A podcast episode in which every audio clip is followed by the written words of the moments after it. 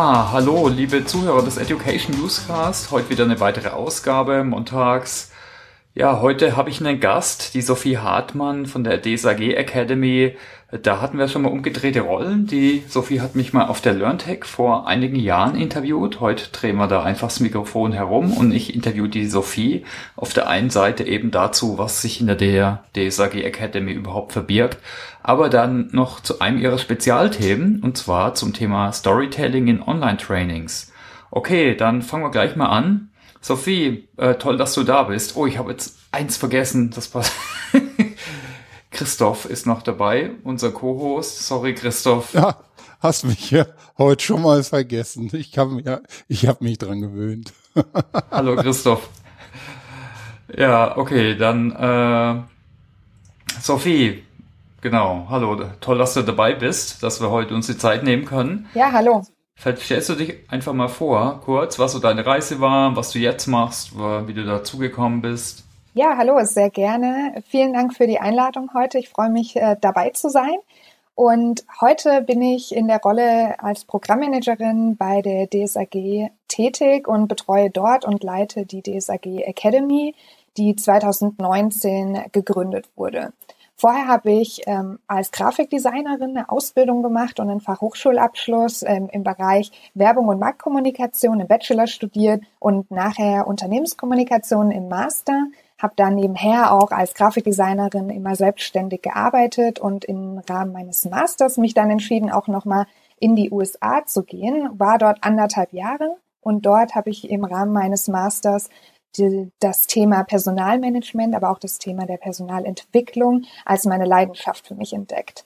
Als ich dann wieder zurückkam aus äh, den USA nach Deutschland, habe ich im äh, Deutsch-Amerikanischen Institut gearbeitet und habe dort Kultur- und Bildungsevents mit organisiert, vor allem auch für Schüler, die eben sich interessiert haben für ein Studium in den USA und habe dann im Digital Leaders Institut angefangen. Das ist ein kleines Startup, was sich mit der Vermittlung von persönlichen Kompetenzen für erfolgreiches Handeln in der digitalen Welt beschäftigt.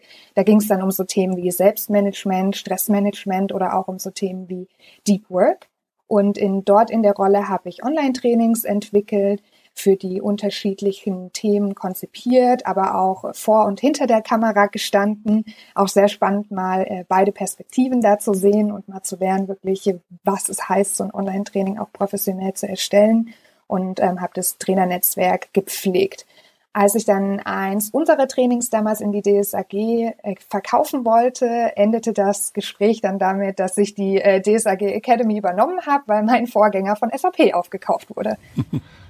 Cool, ja, das ist eine gute, super Mischung eigentlich, ne? Design und das Thema Personal, Personalentwicklung. Da kannst du mal ein bisschen was sagen, was dich daran so reizt. Hast du vorhin gesagt, du hast dich da verliebt in das Thema während deinem Studium. Äh, was, was ist denn da so der Hintergrund? Warum? Ja, also zum einen begeistert mich an meinem aktuellen Job in dieser Rolle der DSAG Academy, dass ich eben neue Trendthemen im Lernen mich damit auseinandersetzen kann und auch immer wieder neue Formate und Tools austesten kann, um eben den bestmöglichen Weg zu finden, Lerninhalte so auf den Punkt zu bringen. Und da schließt sich auch wieder so ein bisschen der Kreis zum Grafikdesign ähm, im Bereich des Sketchnotings zum Beispiel, wo ich sehr oft unsere Webinare beispielsweise in Sketchnotes dann zusammenfasse. Und das Zweite, was mich total begeistert, ist eben auch die Arbeit mit Menschen, weil einfach jede Begegnung für mich mit einem neuen Menschen eine Gelegenheit ist, irgendwas Neues von der Person zu lernen.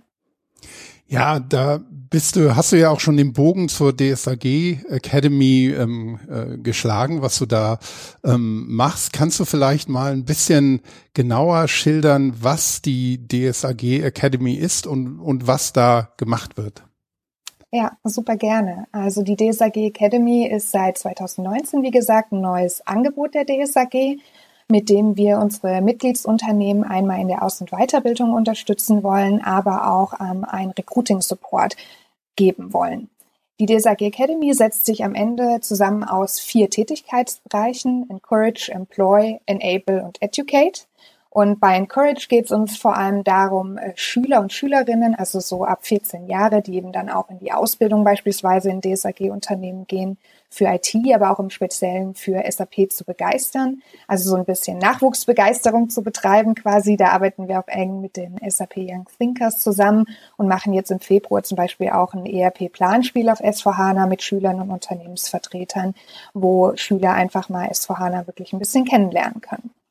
Ja, spannend. Zu den Young Thinkers hatten wir auch schon mal eine, eine Folge hier. Also ihr bringt da ja sehr viele Initiativen, wie es mir scheint, unter, unter ein Dach und die DSAG ist natürlich, also natürlich für uns als SAP der wichtigste Kanal, was die Kunden im deutschsprachigen Raum angeht. Neben dem, was ihr macht, habt ihr doch bestimmt auch ein paar Pläne für die Zukunft. Mit was kann man denn da rechnen? Ja, ja, auf jeden Fall. Um vielleicht noch äh, zur vorherigen Frage die äh, drei anderen Bereiche auch noch kurz zu erläutern, die auch ja doch dazugehören, was die DSAG Academy tut, ist nämlich auch in diesem Bereich Employ, Wirtschaftsvertreter, Wissenschaftsvertreter und IT-Nachwuchs, der studiert, zusammenzubringen im Bereich Enable das ganze Thema der Lernkultur voranzubringen, also Expertenbeiträge zum Beispiel äh, zu schreiben oder auch selber ähm, führen wir einen Podcast in der DSAG Academy oder organisieren Thementage rund um das Thema der Lernkultur und wie man es schaffen kann, die nachhaltig im Unternehmen zu etablieren. Und bei Educate geht es ja dann tatsächlich auch um den Aufbau von einem Bildungsangebot, was vor allem auch ein bedarfsorientiertes Bildungsangebot ist. Das heißt, eins unserer wichtigsten Ziele unter der Academy ist tatsächlich immer wieder den Kontakt zu den Arbeitskreisen, zu den Arbeitskreissprechern zu suchen, dort bestehende Wissenslücken zu identifizieren und dann gemeinsam mit ausgewählten Bildungspartnern, dafür einmal im SAP-Bereich, da natürlich gemeinsam mit SAP Training and Adoption, aber auch im Non-SAP-Bereich mit ausgewählten Bildungspartnern über SAP hinaus Kompetenzen zu vermitteln, die zum Beispiel sich im Bereich Business-Transformation oder Technologietransformation bewegen. Cool. Und ähm, ja, aufbauend auf dieser Bedarfsanalyse, ähm, wo siehst du denn ähm, aus dem, was du da mitbekommst bei deiner Arbeit, ja, die, die wichtigsten Weiterbildungsbedarfe im deutschsprachigen Raum vielleicht? Mhm. Also wir haben die Bedarfsanalyse, die du gerade angesprochen hast, im Oktober letztes Jahr durchgeführt und da haben wir sowohl die Bedarfe für Weiterbildung im SAP-Bereich, aber auch ähm, über SAP hinausgehende Kompetenzen abgefragt. Und im SAP-Bereich ist hier noch ganz klar das Thema Adoption als, äh, zu SAP S4HANA, eins der Hauptthemen. Da geht es äh, um so Themen wie Umstellung der Systemarchitektur, Simplifications oder auch, welche Art der Implementierung ist denn eigentlich für mein Unternehmen das Richtige und wie gestalte ich so diese ganze Transformation Landscape.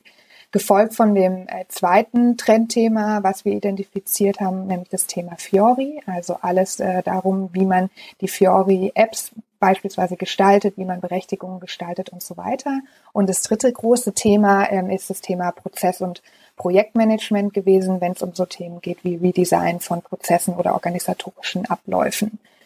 Wenn wir uns jetzt das äh, Non-SAP oder die SAP-übergreifenden äh, Kompetenzen anschauen, da ist es vor allem das Thema der Business-Transformation gewesen, also so Skills sich anzueignen, wie zum Beispiel Geschäftsprozessanalysen und Optimierungen, Entwicklung und Steuerung von digitalen Geschäftsmodellen, aber auch das Thema der neuen agilen Arbeitsmethoden und sowas wie agiles Projektmanagement und Change Management waren hier ganz oben angesiedelt. Mhm. Du hast eben die DSAG-Arbeitsgruppen erwähnt. Vielleicht für alle unter unseren Zuhörerinnen und Zuhörern, die jetzt nicht genau wissen, wie die DSAG, ähm, DSAG steht ja für deutschsprachige SAP-Anwendergruppe, wie das aufgebaut ist und was diese Arbeitsgruppen bedeuten. Kannst du das vielleicht noch ein bisschen erläutern, dass wir so ein bisschen den, den Kontext haben, in, in dem dann auch das Lernthema äh, eine Rolle spielt?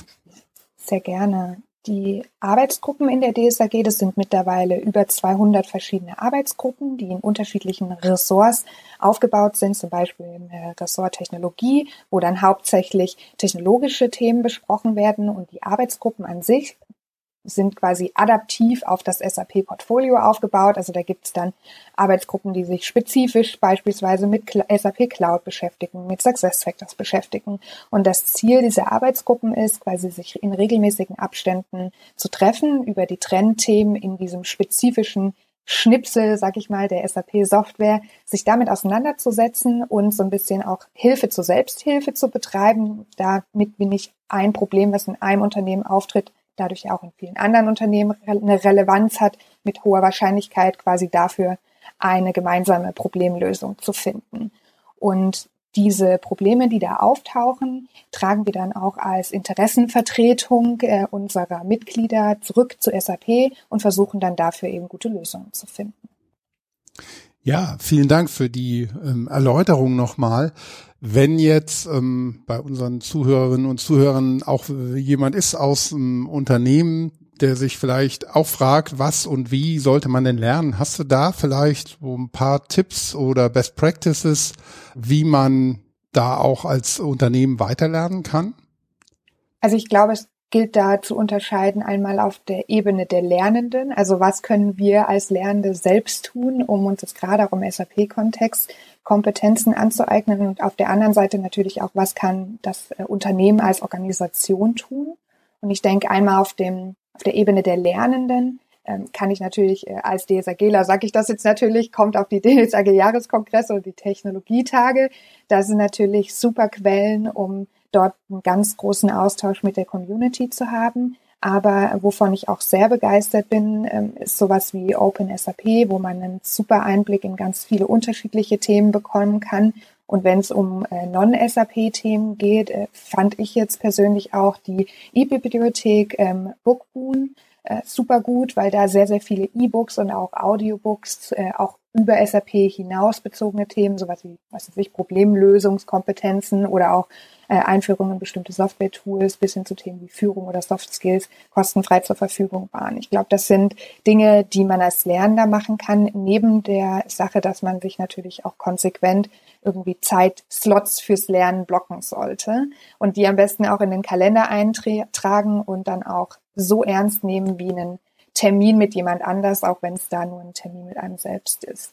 Und ich glaube, auf der Unternehmensseite wiederum ist es wichtig, dass eine gewisse Lernzeit auch als wichtig angesehen wird und das Lernen im Prozess der Arbeit gefördert wird und natürlich auch, dass das Lernen untereinander gefördert wird. Ich glaube, viele Unternehmen unterschätzen, was für ein Potenzial eigentlich schon in ihrem Unternehmen vorhanden ist. Und man muss nicht immer rausrennen und den nächsten äh, Trainer buchen. Manchmal reicht es auch einfach mal, eine Tür im Büro weiterzugehen und nachzufragen. Und dafür eignen sich natürlich auch solche Formate wie zum Beispiel ein Learning Lunch, um das Lernen auch innerhalb der Organisation einen gewissen äh, Raum und einen gewissen Status zu geben. Ja, ich glaube, damit haben wir schon einen schönen Einblick bekommen, was die DSAG Academy macht und ist.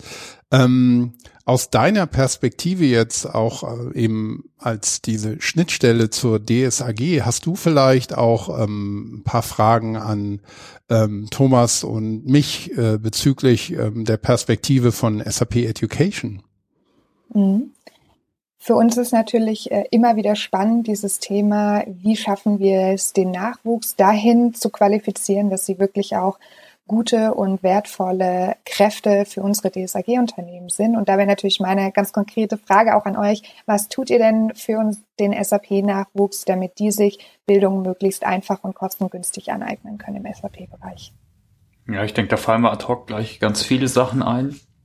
Ich denke, ein genereller Punkt ist natürlich, äh, ist so ultimative Flexibilität der, der Angebote.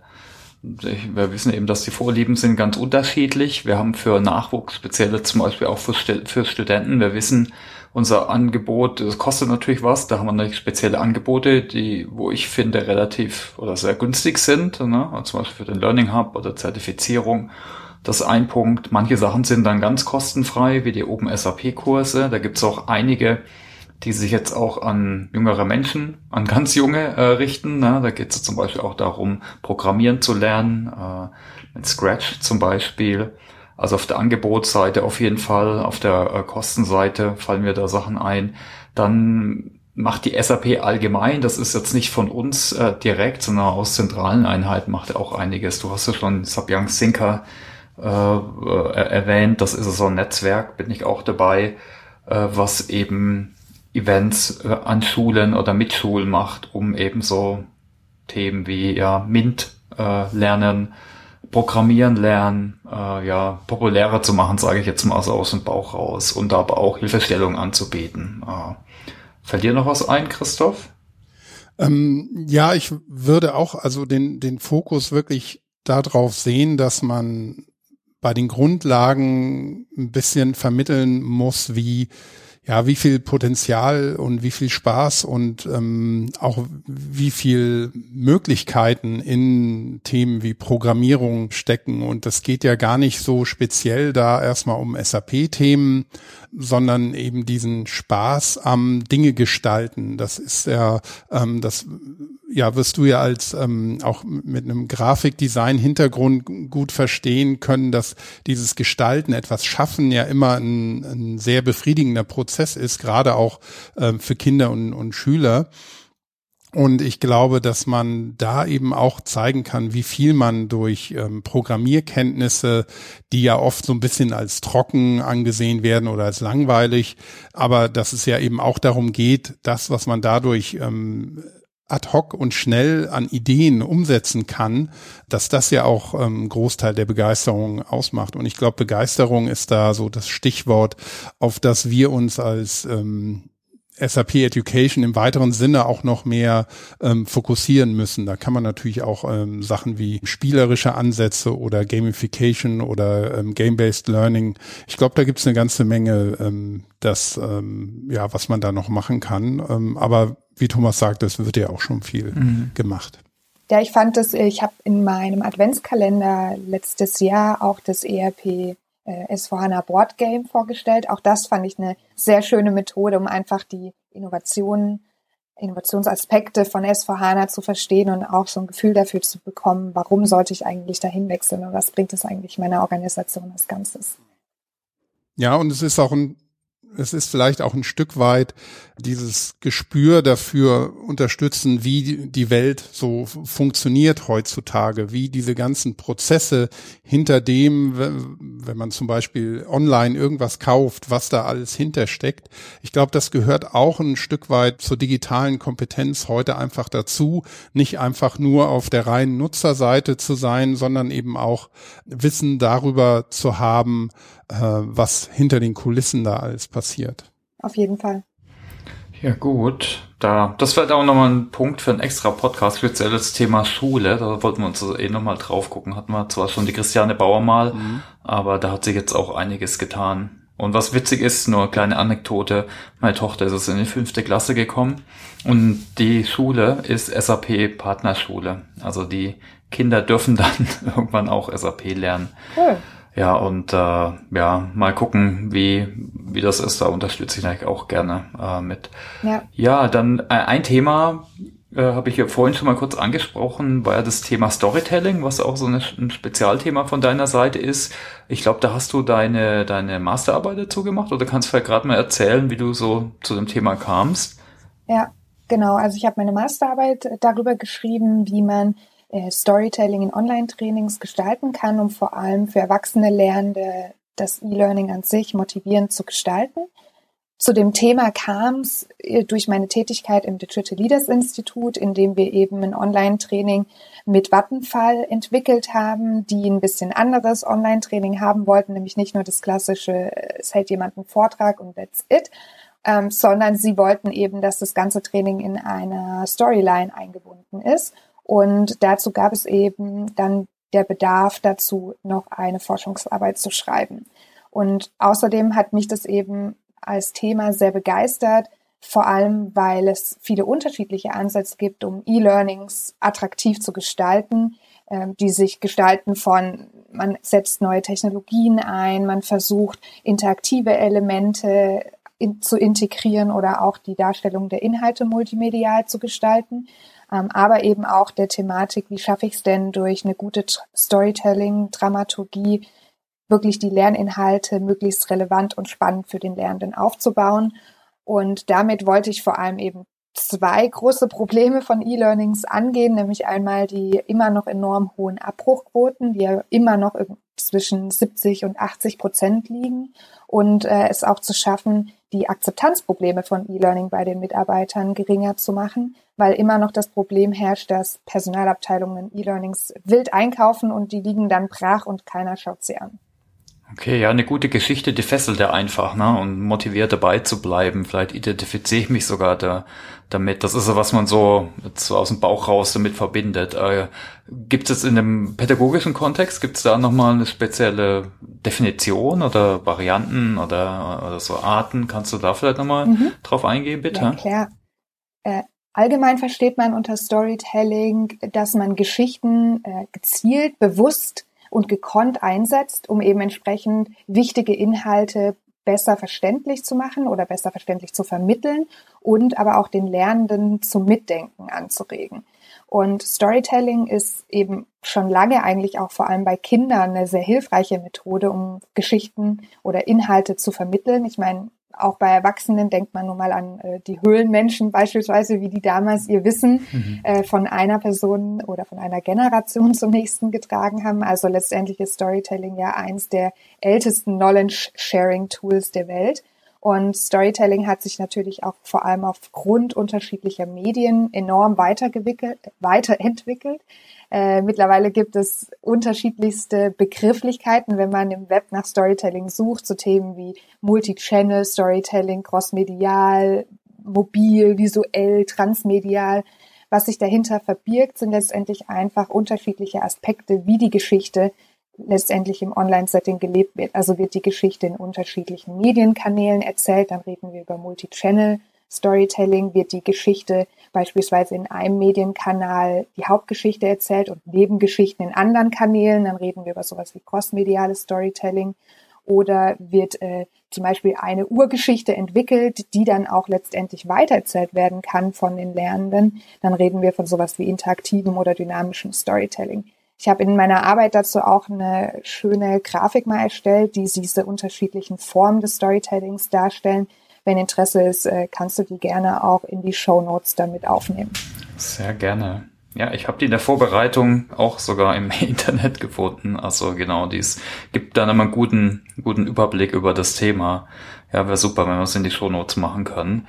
Gerne. Also Vorteile sind ja sicher so eine Art Immersion, ne, dass man eintaucht, dass man da mehr dabei ist, mehr vor allem mehr dabei bleibt. Äh, das ist auch, denke ich, das Emotionale angesprochen wird und jetzt nicht nur das Kognitive. Siehst du noch weitere Vorteile, warum man das nutzen sollte? Ja, auf jeden Fall. Also da gibt es ganz, ganz viele unterschiedliche Vorteile. Ähm, einmal das, was du eben gerade gesagt hast, dieses lebendige, mitreißende und auch das anschauliche Präsentieren von Inhalten. Ähm, ein weiteres Thema ist aber auch, dass die Aufmerksamkeit der Lernenden dadurch hochgehalten wird. Ich, wer kennt es nicht, wenn man einen Film anschaut und man gute Cliffhanger baut, dann will man ja unbedingt wissen, wie geht's denn jetzt weiter. Mhm. Äh, außerdem schaffen das Geschichten einen Denkprozess nicht nur aktiv zu stimulieren, sondern auch eine Verhaltensveränderung zu initiieren und äh, darüber auch einen involvierenden und motivierenden Kontext zu schaffen, in dem die eben die Lerninhalte in einen zufriedenstellenden Rahmen stellen. Damit haben Geschichten auch so eine Art, ich nenne es mal Sinngebung oder Orientierungsfunktion weil sie eben die Fakten in so einen Rahmen einbetten. Und was äh, ich persönlich, glaube ich, als einen der wichtigsten Vorteile sehe, ist, dass man eben auch situatives und problembasiertes Lernen sehr gut darstellen kann, indem beispielsweise der Held in der Geschichte irgendetwas durchlebt, was man natürlich dann auch indirekt mit durchlebt und äh, so eine Erfahrung dann indirekt mitmacht und das Gehirn tatsächlich gar nicht unterscheidet so sehr, ob das jetzt eine eigene Erfahrung war oder eine Erfahrung, die man gemeinsam mit jemandem gemacht hat. Also dieses Erfahrungslernen ist, glaube ich, nochmal ein, ein sehr großer Vorteil. Und am Ende hat es natürlich auch eine Unterhaltungsfunktion. Hey, ich kenne es auch so ein bisschen aus dem Kontext von Gamification. Ne? Da, da weiß nicht, ob es ein Unterteil ist oder irgendwie ein Bestandteil, aber mein, bei Spielen ist er genauso, oder? Die fesseln ein, da bleibt man dabei, da habe ich oft auch, also meistens habe ich eine Story mit einer, mit einem Charakter, mit irgendeiner, also speziellen Geschichte, Kannst du da vielleicht mal drauf eingehen, was so die, die, die Bestandteile sind von, von guten Geschichten? Mhm. Also ich denke, ich habe eine Person oder ich habe irgendeine Geschichte, so eine Hero-Story, aber gibt sicher noch mehr.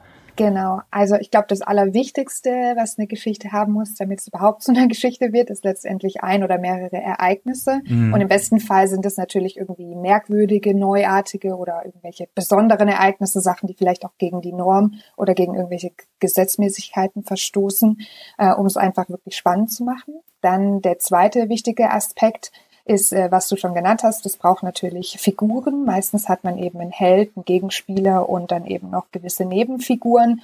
Häufig hat man auch noch sowas wie einen sogenannten Mentor, der dann zum Beispiel den Helden begleitet. Denkt man jetzt mal an sowas wie Herr der Ringe, dann äh, hat man Frodo als die Hauptfigur und so ein Gandalf wäre zum Beispiel so eine Art Mentor.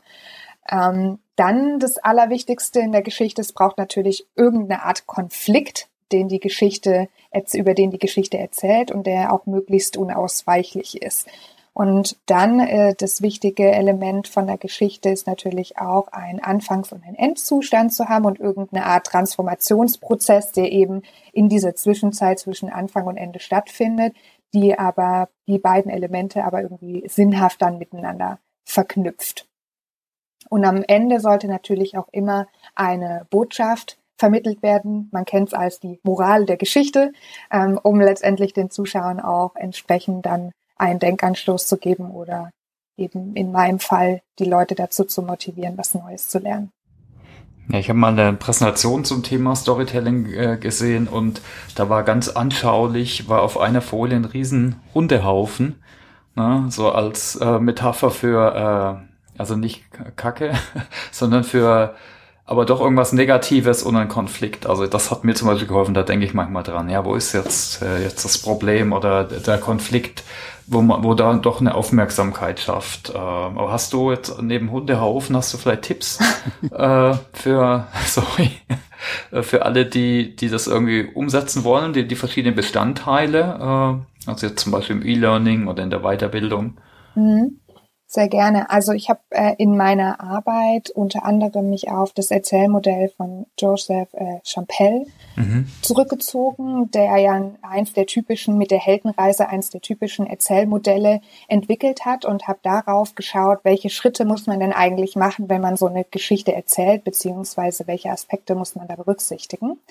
Und letztendlich geht es natürlich als erstes, wenn man im Kontext von E-Learning eine Geschichte entwickeln will, sich mal die Lerninhalte genauer anzuschauen und auch zu überlegen, gibt es denn hier vielleicht irgendwelche realen Cases, die ich benutzen kann, um äh, oder als Inspiration für eine Geschichte nutzen kann, um eine Authentizität, aber auch eine gewisse Realitätsnähe herzustellen. Weil das sind tatsächlich zwei der wichtigsten Kriterien, auf die es ankommt, wenn man Geschichten für erwachsene Lernende entwickelt in so einem E-Learning-Setting, weil äh, sonst wird es halt auch schnell ins Lächerliche mal gezogen und dann kommt es, dreht es den Effekt, den es haben soll, eigentlich eher ins Negative um.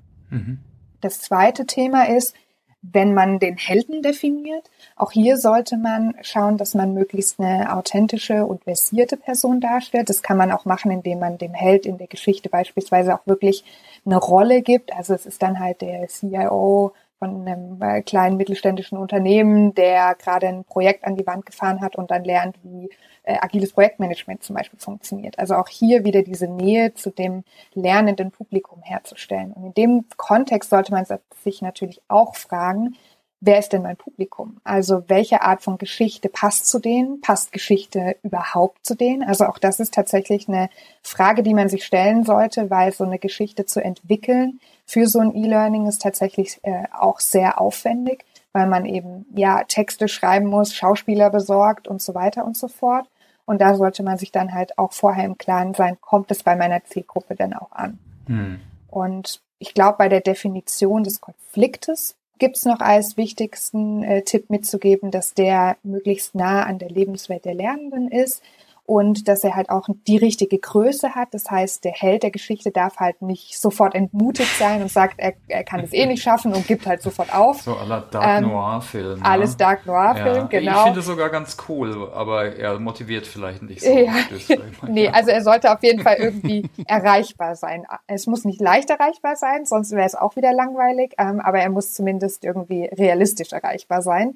Und ähm, es muss eben auch diesen Gegenspieler geben, auch wenn man vielleicht im Lernsetting jetzt erstmal nicht daran denkt, oh, ich will jetzt einen Konflikt entzeugen. Aber auch das äh, hat gezeigt, dass es sehr hilfreich ist, wenn zum Beispiel der Held in der Geschichte auch mal in einem Streitgespräch mit dem Gegenspieler beispielsweise einen Lernaspekt darstellt, weil man dann natürlich im Unternehmen ja letztendlich auch nicht die Situation hat, dass man dann mit irgendwas, was man jetzt gerade neu gelernt hat, äh, wir machen jetzt mal alle Learning Lunches im Unternehmen, dann muss man das ja auch erstmal verargumentieren können. Und solche Streitgespräche können halt den Lernenden dann wiederum auch helfen, Argumente zu sammeln für ihren Alltag. Ähm, vielleicht eine, eine Zwischenfrage an, an der Stelle noch ähm, zum Thema Storytelling dazu. Thomas hat ja auch schon Gamification erwähnt. Für wie wichtig würdest du denn die Themen ähm, Interaktion in einer Story und auch ähm, ja quasi die Multiplayer-Variante, also die ähm, Einbindung von anderen Mitlernenden ähm, erachten?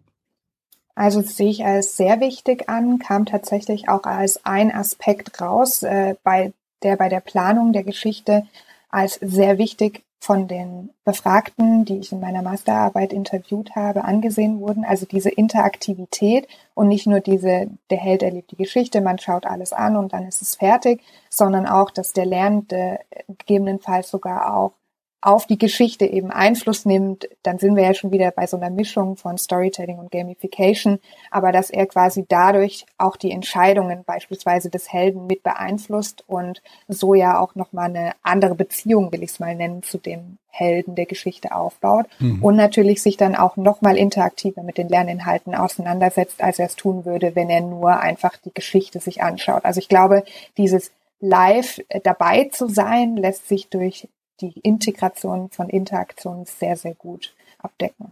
Mhm. Das deckt sich ja auch ganz gut, Thomas, mit dem, was ähm, der Thomas Rackwitz ähm, auch, ich glaube, auch mal in einem Podcast, den du mit ihm aufgenommen hast, ähm, sagt, dass eben diese Interaktion ähm, mit dem Content, in dem Fall eben mit der Geschichte und darüber mit dem Content bei Gamification so wichtig ist und dass es eben nicht darum geht, dass man ähm, ja Punkte macht und noch mehr Punkte bekommt, weil auch bei vielen Spielen, Computerspielen eben das die Motivation nicht ist, einfach nur Punkte zu machen, sondern eben die Interaktion und die Story selber. Also von daher, ich finde es sehr, sehr spannend, ja.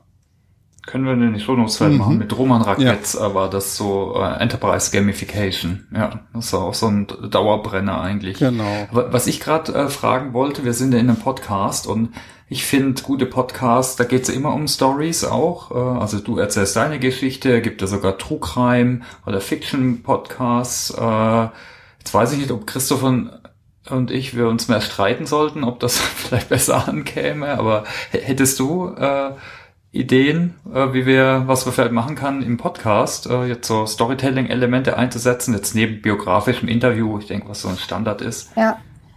Also ich glaube, was immer sehr gut funktioniert, sind über irgendwelche Cases berichten und dann auch nicht nur, okay, SAP hat jetzt irgendwas neu eingeführt und Punkt, sondern auch wirklich da halt wieder auf diese Aspekte, wie ist es denn gelaufen, wer war involviert, was für Konflikte müssen denn überwunden werden, um dieses neue Software-Release durchzuführen beispielsweise. Also wirklich so mal ins Detail zu gehen und auch zu schauen, welche Personen waren involviert, was waren denn ihre Ängste und Sorgen und wie ist man damit umgegangen und wie am Ende hat man es geschafft, quasi das alles umzusetzen. Also ich glaube, diese Cases reinzubringen und auch lebendig rüberzubringen, das ist was, was man sehr gut in Podcasts auch machen kann. Das ist eine gute Frage. Äh, was waren so deine Haupt- Mhm. Schwierigkeiten bei der Etablierung der DSAG Academy und was hast du daraus gelernt? Kann ich gleich mal versuchen umzusetzen. Ja, äh, super gerne. Also ich glaube, eine der großen Herausforderungen war, dass die DSAG an sich ja ein Verein ist mhm. und die DSAG Academy letztendlich als Profit Center aufgebaut wird. Und in einer Vereinsstruktur, in der es äh, nicht in erster Linie darum geht, Geld zu verdienen, auf einmal eine, eine neue Abteilung zu integrieren, die Geld verdienen soll. Äh, das war tatsächlich eine Herausforderung, das erstmal in den Köpfen aller zu verankern und auch den Mehrwert zu verankern, nicht nur intern bei unseren äh, Teams, sondern auch natürlich bei unseren Mitgliedsunternehmen, die jetzt auch erstmal verstehen mussten, was ist denn die Academy, warum gibt's die und warum kostet denn das jetzt Geld? Wir sind doch gewöhnt, dass alles umsonst ist. Äh, ich glaube, das war eine der großen Herausforderungen und äh, eins der Learnings, was ich daraus gezogen habe, ist tatsächlich die frühe Integration aller Beteiligten in die Prozesse, die Leute wirklich abzuholen und ihre Ängste auch ernst zu nehmen und sich auch mal zu hinterfragen, warum stellt er sich denn gerade die Frage? Also so ein bisschen in die Schuhe des anderen zu schlüpfen und zu verstehen, wovor hat er denn jetzt eigentlich Angst oder was ist in dem seine Sorge oder ihre Sorge und wie kann ich der Person was an die Hand geben, dass sie auch versteht, hey, die Academy ist doch eigentlich auch was Tolles für mich. Okay, danke. Ja. Du, also da kommen wir, das war schon fast so ein bisschen persönliche Frage. Da würde ich jetzt ganz zur letzten Rubrik kommen, wo wir immer fragen, wie die Teilnehmer hier im Podcast äh, selbst lernen, was so ihre Tipps sind. Vielleicht können wir da gerade mal mit anfangen. Wie lernst du denn selbst am liebsten? Also jeder tickt ein bisschen anders. Ne? Hast du, was sind deine Lernhacks, deine Methoden, die dir helfen? Also am liebsten lerne ich tatsächlich über äh, TED Talks, also solche Pol, äh, solche Dinge wie Gedankentanken sind tatsächlich Anlaufstellen, die ich sehr, sehr gerne mir anschaue. Äh, oder auch, wie gesagt, im Austausch mit anderen auf Kongressen oder Veranstaltungen. Und wenn ich jetzt so an meine Lernhacks denke, dann ist tatsächlich einer meiner Lernhacks äh, die visuelle Darstellung von Inhalten, die ich mir gerade angehört oder angeschaut habe. Und da kommt halt wieder dieses Thema des Sketchnotings auf, mhm. was ich persönlich super hilfreich finde, um irgendein Webinar oder eine Online-Session eben auf den Punkt zu bringen und wirklich auch einfach zu sehen, okay, was habe ich denn jetzt da mitgenommen? Und tatsächlich angefangen habe ich damit, äh, als ich auf Veranstaltungen unterwegs war und Twitter dafür genutzt habe, aus jedem Vortrag oder jeder Session, die ich mir angehört habe, ein Learning als einen Tweet abzusetzen und so mich erstmal darauf zu fokussieren, wie kriege ich denn jetzt genau das Learning Nugget aus dem Vortrag, was ich jetzt als wichtigstes erachte, auf ein super kurzes Format. Und das war so ein bisschen die Vorstufe zu der Sketchnote, weil da kombiniert man es ja dann letztendlich noch auch mit einer visuellen Darstellung wie Icons oder irgendwelchen visuellen Cues, die einem dann helfen, sich die Sachen besser zu merken. Aber dieser Weg über Twitter äh, hat tatsächlich mir super geholfen, um so eine Art persönliches Lerntagebuch äh, zu machen, weil man kennt es ja, man war auf einer Veranstaltung, hat tausend spannende Sachen gehört und dann am Ende fragt, äh, fragt dich einer, und wie war's? Was waren so deine Key Learnings? Und dann habe ich tatsächlich manchmal meinen Twitter-Account rausgeholt und habe gesagt, ah ja, da war ich und dort war ich. Und das äh, war total schön, um nochmal so eine Veranstaltung zu rekapitulieren. Und äh, natürlich schöner Nebeneffekt, man hat auch parallel noch die Reichweite auf Twitter für sich selber aufbauen können. Ja, cool, ja. Ja, ist ein schöner ganzheitlicher Ansatz, der auch so die emotionale Seite bisschen versorgt, würde ich sagen. Ne? Weil so, es gibt da Journaling und alle möglichen Note-Taking-Systeme, aber da ist äh, Sketchnoting, ich denke, äh, ist auf jeden Fall auch sehr wirkungsvoll. Ja. Ähm, vielleicht kannst du noch mal kurz teilen, was so deine letzte Lernerfahrung war, wo du wirklich was ja, Neues gelernt hast, was du mitgenommen hast? Ähm, ich glaube, eine meiner letzten Lernerfahrungen war tatsächlich, wie schaffe ich es, die Leute in einem interaktiven, wirklich auch langem Seminar, das dann so ein, zwei Tage online geht, zu motivieren, dran zu bleiben. Mhm. Und äh, da habe ich mich als Moderator, als Moderatorin sehr damit auseinandergesetzt, äh, wie mache ich das denn? Und da tatsächlich dann auszuprobieren, was gibt's für unterschiedliche Warm-ups, die man am Anfang machen kann. Wie kann ich mit äh, Breakout-Räumen arbeiten? Wie kann ich unterschiedliche Tools einbinden, wie Mural oder Miro oder Mentimeter oder wie sie alle heißen, um wirklich diese Interaktion da hochzuhalten. Und das war eine meiner wichtigsten Lernerfahrungen dabei war tatsächlich, welche Wichtigkeit es hat, als Moderator so viel mehr Energie auch zu haben, auch wenn man dann vielleicht zu Hause auf dem Stuhl sitzt, aber auch mal aufzustehen, zu lächeln, Gestik und Mimik einzusetzen, um wirklich die Leute auch mitzunehmen. Ja, das spürt man dann auch in der Energie der, der, der Teilnehmer, ne? Nicht auf nur. jeden Fall. Ja, ja. Und gibt so, das war jetzt so die Vergangenheit, so für die Zukunft, hast du was auf deiner To-Learn-List für dieses Jahr? Oder was, was ist da? Hast du schon explizit was dir vorgenommen? Ja, tatsächlich habe ich äh, drei Dinge auf meiner Liste stehen. Äh, wenn wir über Sketchnoting reden, auf OpenSAP gibt's ja gerade diesen Be Visual Sketchnoting-Kurs. Mhm. Den habe ich jetzt angefangen und würde den gerne noch beenden. Und parallel habe ich jetzt bei den Bildungsinnovatoren Rethink Corporate Education angefangen. Das ist auch so ein äh, kostenfreie Online-Plattform, wo man sich dann verschiedene Learning Nuggets zu der Frage, welche Herausforderungen muss ich denn äh, Learning und Development in Zukunft stellen und welche Strategien gibt es um in der Organisation Lernen eben äh, voranzubringen. Und als Weiterbildung gegen Ende des Jahres steht bei mir noch auf der Liste, mich mit dem Thema Transferwirksamkeit zu beschäftigen und mir mal die zwölf Stellhebel der Transferwirksamkeit anzuschauen und mich in dem Bereich zu zertifizieren. Das ist ja auch ein Dauerbrenner. Okay. Und für, für Sketchnoting kann ich vielleicht auch nochmal was hinzufügen, weil da habe ich erst teilgenommen. Es gibt ja die sogenannten Lern-OS-Guides von Cognion und der Community, äh, viele aus der Corporate Learning Community, und da gibt's äh, so Guides, also wo man dann in der Lerngruppe mit verschiedenen Sprints und Treffen äh, durcharbeiten kann. Und das ist äh, oft so, ne, dass es, wenn man öfters in kleinen Einheiten was lernt, dann ist es einfach viel wirkungsvoller und stärker zum Aufbau von einer neuen Fähigkeit, äh, wie wenn man jetzt einmal in, in eine große, in einen langen Kurs geht. Also kann man vielleicht auch nochmal verlinken. Äh, da war ich mit ein paar auch Kollegen oder anderen Firmenvertretern dran. Das fand ich äh, sehr hilfreich. Aber ich denke, du hast da sicher auch noch Lernressourcen, oder? Was du teilen kannst. Wie, was kannst du da empfehlen? Blogs, Podcasts, äh, weiteres? Ja, einer meiner Lieblingspodcasts tatsächlich ist uh, On the Way to New Work. Da bin ich sehr oft unterwegs, weil ich das einfach toll finde, welche Speaker die sich immer reinholen und einfach sich mit dem ganzen Thema, wie sieht eigentlich unsere Arbeit der Zukunft aus und welche Aspekte gilt es da zu beachten von Office Design bis hin zu äh, virtueller Teamzusammenarbeit, werden da ja wirklich sehr vielfältige Themen abgedeckt. Und was Bücher angeht, tatsächlich äh, eins meiner Lieblingsbücher, was ich jetzt erst vor kurzem wieder ausgepackt habe, ist uh, How to Get a Meeting with Anyone von Stu Heinecke, der eben sich mit der Thematik beschäftigt, wie schaffe ich es denn als Startup wirklich in die Riegen der CIOs reinzukommen und äh, mit welchen Mitteln und Wegen hat er es geschafft, mit den sehr busy Menschen Termine zu bekommen. Das kannte ich noch nicht. Also on the way to New Work haben nämlich schon viele gesagt. How to get a meeting with everyone schreibe ich auch mal runter. Machen wir in die Show Notes.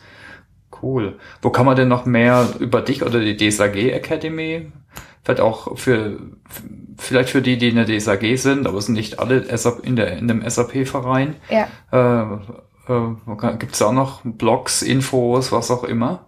Also über mich äh, gerne einfach über LinkedIn. Da poste ich auch sehr viele der Beiträge, mhm. die rund um die DSAG Academy sich bewegen. Und für alle, die in der DSAG selber sind, haben wir das Forum Bildungs- und Talentmanagement, was tatsächlich auch ein offenes Forum ist. Das heißt, auch Nichtmitglieder können sich da einschreiben. Ähm, oh, okay. Und dort werden wir unterschiedliche Expertenbeiträge, Podcasts, aber auch alle Events, Webinare und so weiter von der Academy immer wieder teilen. Und das soll tatsächlich in Zukunft auch eine Anlaufstelle werden, wo wir einmal im Monat ein neues Talent vorstellen, was gerade als dualer Student auf der Suche nach einem Unternehmen ist, um hier einfach auch noch einen gewissen ja, Recruiting-Support für unsere Mitglieder zu leisten. Okay, herzlichen Dank. Ja, ich, ich habe äh, mir ein paar Fragen wie immer aufgeschrieben, da wäre ich jetzt eigentlich durch. Christoph, hast du noch Punkte? Die nee, ich glaube, wir sind durch und können für heute da einen Deckel drauf machen. Wunderbar. Super. Alles klar. Dann ganz herzlichen Dank an euch Zuhörer natürlich. Toll, dass ihr die Zeit euch genommen habt. Na, wenn ihr es gut fahndet oder auch wenn ihr es nicht gut fahndet, bitte teilt oder teilt auch eure Erfahrungen, was ihr mitgenommen habt, vielleicht eure Tipps und Tricks, ob es zum Storytelling ist oder kontaktiert einfach die Sophie, äh, wenn ihr jetzt weiteres Interesse habt an der Academy. Alles klar, dann herzlichen Dank euch und auch, auch dir, Sophie, für deine Zeit und dir, Christoph. Super gerne. Hat sehr viel Spaß gemacht. Super. Auch von meiner Seite nochmal vielen Dank und ähm, ich habe heute mitgenommen, dass ich mich unbedingt wieder mal ein bisschen mit dem Thema Storytelling befassen muss.